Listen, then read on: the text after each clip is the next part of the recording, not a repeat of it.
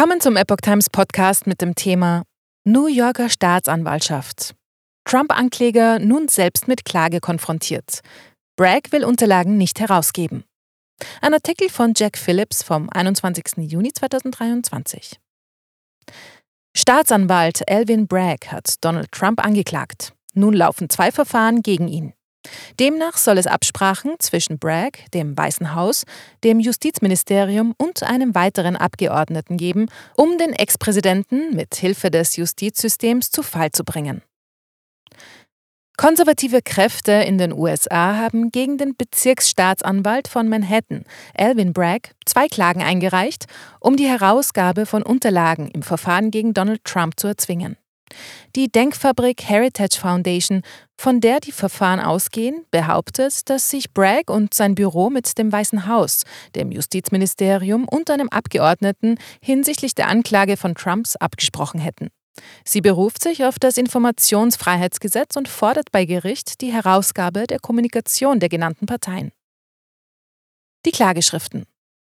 In der ersten Klageschrift gegen Bragg heißt es, Zitat, Bedauerlicherweise haben wir auf unsere Fragen keine Antworten erhalten. Diese Berichte haben in vielen Kreisen Besorgnis ausgelöst. Sie beruhen in erster Linie auf den langjährigen Anstrengungen der politischen Gegner von Präsident Donald Trump, mit gemeinsamen Aktionen das Strafrechtssystem systematisch gegen ihn zu instrumentalisieren und dadurch die Justiz zu untergraben. Zitat Ende. In der zweiten Klageschrift, die von der konservativen Washingtoner Denkfabrik eingereicht wurde, heißt es, dass Bragg im Fall Trump kostenlose Unterstützung von führenden Anwaltskanzleien erhalten habe. Sie fordern das Gericht auf, die angeforderten Dokumente nach dem New Yorker Informationsfreiheitsgesetz für die Öffentlichkeit freizugeben und Bragg zur Herausgabe der Dokumente zu verpflichten. Heritage Oversight Direktor beklagt Doppelstandard in der Justiz.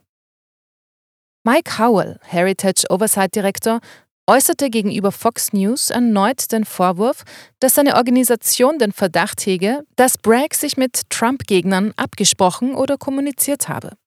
Bragg habe offenbar eifrig über das Telefon kommuniziert, behauptete er. Dass Bragg die geforderten Aufzeichnungen nicht vorlegen könne, weil er angeblich nicht über die nötigen Mittel verfüge, sei ein Beweis für den doppelten Justizstandard in diesem Land, so Howell. Zitat, ein bewaffneter Schauspieler verfolgt den Ex-Präsidenten aufgrund einer verrückten These über die Aufbewahrung von Dokumenten, obwohl er nicht einmal seine eigenen Dokumente aufbewahren kann, sagte er weiter.